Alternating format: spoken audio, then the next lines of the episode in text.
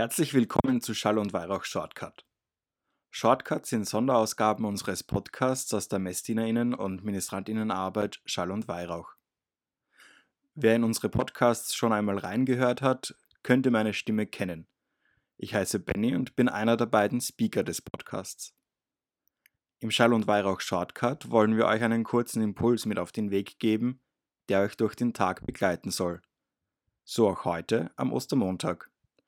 Und natürlich mache ich das nicht alleine, das wäre ja langweilig für mich und wahrscheinlich auch für euch.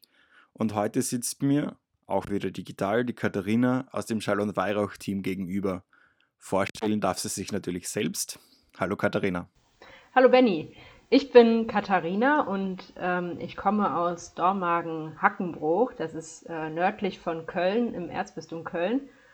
Und ähm, ich bin relativ neu im Team von Schall und Weihrauch und habe da vor kurzem die Social Media Arbeit zusammen mit meiner Schwester Anna übernommen. Und ähm, wir sind dafür zuständig, die beiden Social Media Kanäle auf Instagram und Facebook zu bespielen. Das heißt, wir bearbeiten Bilder, laden die hoch, ähm, machen Stories oder beantworten eure Direktnachrichten. Sehr cool. Also mir hat es echt gefreut, dass zwei so sehr kompetente äh, Menschen zu uns ins Team gestoßen sind, um für Social Media mitzuarbeiten. Und seit ihr das übernommen habt, schaut es ja richtig, richtig geil aus und hat eine richtig gute Reputation, habe ich den Eindruck. Also ganz, ganz große Freude meinerseits und glaube ich, spricht da einfach fürs ganze Team ab. Ja, wir sind ja da, um heute über den Ostermontag zu reden und auch heute hat uns der Tobias wieder eine Zusammenfassung des Tagestextes vorbereitet. Äh, kleiner Spoiler vorweg, es wird wahrscheinlich um brennende Herzen gehen. Zwei gute Freunde, Wegbegleiter von Jesus, kehren traurig und aller Hoffnung beraubt Jerusalem den Rücken. Sie machen sich auf den Weg nach Emmaus und sprechen über all das, was in den letzten Tagen geschehen ist. Reden hilft schließlich. Mitten auf dem Weg stößt ein Mann zu ihnen, der wissen will, was mit ihnen los ist und er begleitet sie, nicht nur auf dem Weg, sondern auch im Gespräch. Er lässt sich von den beiden von der Kreuzigung Jesu erzählen und erklärt ihnen, warum es laut der Schrift genau so kommen musste. In Emmaus angekommen, laden die beiden den Fremden ein, bei ihnen zu bleiben. Und als sie beim Abendessen zusammensaßen, nimmt der Fremde das Brot in die Hand spricht den Lobpreis und gibt es ihnen. Da gehen ihnen die Augen auf. Dieser Fremde ist niemand anderes als Jesus. Im nächsten Moment ist er verschwunden. Und nun erkennen sie auch, was Jesus schon auf dem Weg vollbracht hat. Er hat ihre Trauer verwandelt. Brannte uns nicht das Herz in der Brust, als er unterwegs mit uns redete und uns den Sinn der Schrift erschloss? Voll Freude eilen sie zurück nach Jerusalem und berichten den Jüngern von der Auferstehung Jesu und wie sie ihn erkannten, als er das Brot brach. Ja, danke Tobias für diese wieder kurze, knackige Zusammenfassung. Heute ein spannendes Thema.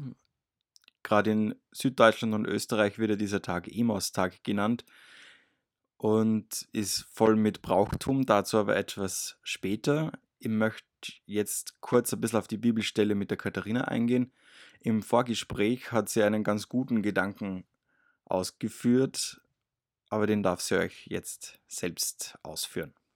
Ja, genau. Als ich nämlich die Emmaus-Geschichte nochmal gelesen und auch gehört habe, ähm, ist mir aufgefallen, dass es da irgendwie Parallelen zu der derzeitigen Situation von uns gibt. Und zwar zu der Corona-Zeit.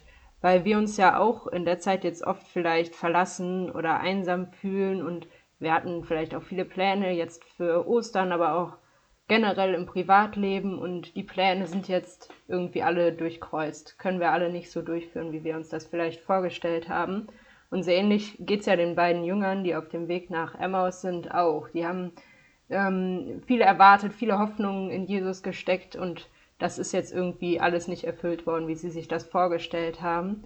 Und deswegen sind sie wahnsinnig enttäuscht. Und jetzt kommt da jemand zu ihnen, dann erzählen sie ihm die ganze Situation und erkennen nicht, dass das eigentlich Jesus ist. Und dann ganz zum Schluss merken sie, dass ähm, sie eigentlich das alles gerade Jesus erzählt haben und erkennen, dass ähm, sie eigentlich überhaupt nicht alleine auf ihrem Weg sind und er immer bei ihnen ist. Und irgendwie finde ich das einen wahnsinnig hoffnungsvollen Gedanken, mir vorzustellen, dass auch wir gerade die schwere Zeit in der ähm, Corona-Krise gar nicht alleine durchmachen müssen, sondern Jesus auch da immer bei uns ist. Auch wenn wir es vielleicht nicht immer direkt erkennen. Ja, es ist ein echt schöner Gedanke. Gerade, dass man irgendwie so mit Blindheit geschlagen ist. Und wir werden, äh, wir haben eigentlich äh, am Ostersonntag in der Folge auch über die heilige Corona geredet, äh, die ja irgendwie auch Patronin für die Standfestigkeit im Glauben ist, die ja gerade jetzt irgendwie herausgefordert wird in der Corona-Zeit. Und da ist ja dieses Ostermond, dieser Ostermontagstext sehr, sehr passend, der uns irgendwie dann zeigt, hey, auch wenn man es im ersten Moment nicht immer merkt, Jesus ist da. Jesus geht mit uns den Weg, Jesus begleitet uns und im richtigen Moment wird er sich uns offenbaren.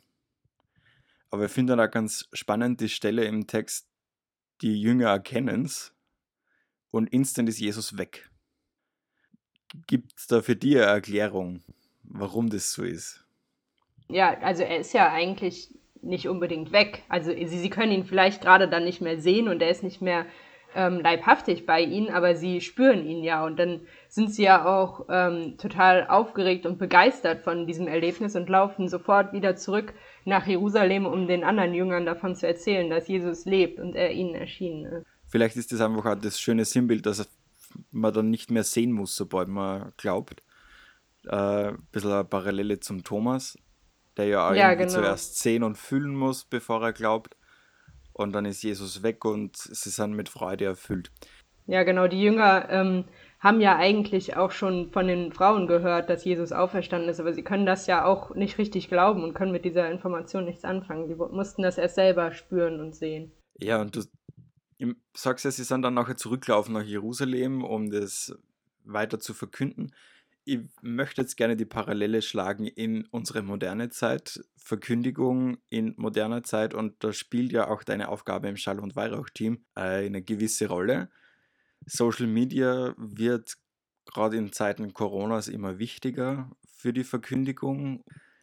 Wie erlebst du das? Hast du Tipps für unsere Hörer, auf was man sie einlassen kann, was man nutzen kann? Ähm, ja, ich habe gesehen, dass es wahnsinnig viele Angebote von der ähm, Kirche gibt, die man gerade nutzen kann, um sich auf andere Wegen, auf anderen Wegen ähm, inspirieren zu lassen oder Impulse gesetzt zu bekommen. Man kann zum Beispiel neue Kontakte knüpfen. Das haben wir ja ähm, groß durchgeführt mit unserer Osterpost-Aktion. Da haben sich auch jede Menge Hörer drauf gemeldet. Wir hatten, glaube ich, am Ende 35 Leute, die sich da gemeldet haben und neue ähm, Brieffreundschaften finden konnten und haben da auch schon positive Rückmeldungen bekommen, dass sie da schon hin und her schreiben. Es gibt auch ganz viele Livestreams von ähm, Gottesdiensten oder Impulse. Und da kann man ja auch mal schauen, ob die eigene Pfarrei da vielleicht irgendwas anbietet. Zum Beispiel in meiner Heimatpfarrei, da ähm, haben die einen YouTube-Kanal gegründet und laden da immer Impulse hoch. Ähm, es gibt auch noch die äh, Lichterkette, die Aktion von den Minis im Oldenburger Land, die dann das Osterlicht weiterreichen. Also es gibt wahnsinnig viele Angebote, da muss man eigentlich einfach nur mal bei Instagram oder Facebook nachschauen, was es da so alles gibt. Ja, es ist oft halt ein, ein bisschen ein Dschungel, durch den man sich durchkämpfen muss und für sich das richtige Angebot rausfiltern muss, was oft gar nicht so einfach ist. Ein weiterer Gedanke, der im Vorgespräch aufgekommen ist vorher gerade, war irgendwie so, dass am Ostermontag eigentlich die Ministranten und Ministrantinnen nichts zu tun haben in der Kirche oder keine besonderen Aufgaben wie die Tage oft zuvor. Äh, die Kartage und auch die Osternacht bietet ja doch irgendwie besondere liturgische Rituale und der Ostermontag ist irgendwie frei davon. Äh, Finde ich ganz witzig. Mir ist dann der Gedanke gekommen, dass Ostermontag eigentlich nur der Tag ist, also die, die Messfeier ist, wo man halt hingeht, bevor man zu den Großeltern fährt und dort dann Ostern feiert. So ähnlich war es zumindest bei uns.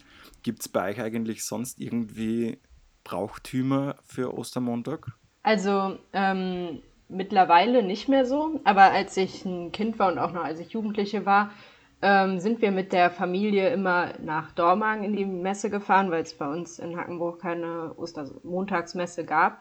Und da ähm, hat dann immer in der Kirche ganz normal eine Messe stattgefunden. Und vor dem Evangelium sind dann immer die ähm, Kinder und Jugendlichen ähm, zusammen mit einer Kinderbibel in den Fahrgarten gegangen. Wir haben dann so einen schönen Auszug alle zusammen gemacht aus der Kirche. Und im äh, Fahrgarten haben wir dann die Ostermontagsgeschichte, also die Emmaus-Geschichte gehört. Und die wurde dann ähm, vorgespielt mit ähm, Figuren und wurde dann da ähm, sehr schön bildlich erzählt. Und ähm, ich habe dann später, als ich was älter war und das vielleicht nicht mehr so die Zielgruppe war, habe ich da Musik gemacht, da haben wir dann auch Lieder zusammen gesungen. Und äh, danach war dann auch ungefähr zeitgleich die Messe vorbei und alle Kinder durften dann da Ostereier suchen. Das war immer so mein Highlight zu Ostermontag, weil das auch eigentlich immer gutes Wetter war und dann da bei Sonnenschein und Vogelgezwitscher im Garten zu sitzen und die Emmaus-Geschichte zu hören, das war immer total schön. Das kann ich mir echt gut vorstellen. Es ist gerade irgendwie sehr kindgerecht, sehr familiengerecht. Und das unterstreicht irgendwie also den Gedanken, es ist die Messe, bevor man dann irgendwo anders hier Ostern feiern fährt. Zu den Großeltern, zu Onkel, Tante, wie auch immer. Äh, in Österreich oder in Süddeutschland gibt es einen weiteren Brauch, der sogenannte Emmausgang, wie es in vielen Pfarreien und Gemeinden heißt, wo einfach in den frühen Morgenstunden schon aufgebrochen wird und dass man sich auf den Weg macht, gemeinsam zu einer Wallfahrtskirche, zu einer Kapelle oder irgendwo einer großen Wiese oder einem Waldabschnitt, wo man irgendwie gemeinsam dann diese Ostermontagsliturgie begeht und im Freien feiert oder in der Wallfahrtskirche feiert das finde ich aber auch einen äh, sehr schönen Brauch und ich kann mir gut vorstellen, das dann dieses Jahr an Ostermontag zu machen, dass ich einfach mal eine große Runde spazieren gehe und mich dann daran erinnere. Ja, mit, mit dem Handy hat man ja eher einen ständigen Begleiter dabei, der auch die Möglichkeit bietet, Bibeltexte immer und überall nachzulesen. Und dann schnappt man sich halt einfach die Bibelstelle runter aufs Handy und lest es dort auf einer Parkbank irgendwo im Wald, auf einem Waldweg oder halt in einer anderen Wallfahrtskirche durch. Mit Blick auf die Uhr, wir wollen den Hörerinnen und Hörern einen kurzen Impuls für den Tag bieten. An dieser Stelle möchte ich mich ganz herzlich bei dir bedanken, Katharina, dass du dir die Zeit genommen hast, mit mir diese Shortcut-Folge aufzunehmen. Es war wirklich sehr schön mit dir und wir wünschen euch einen schönen Tag bleibt gesund. Ja, vielen Dank. Das wünsche ich euch auch.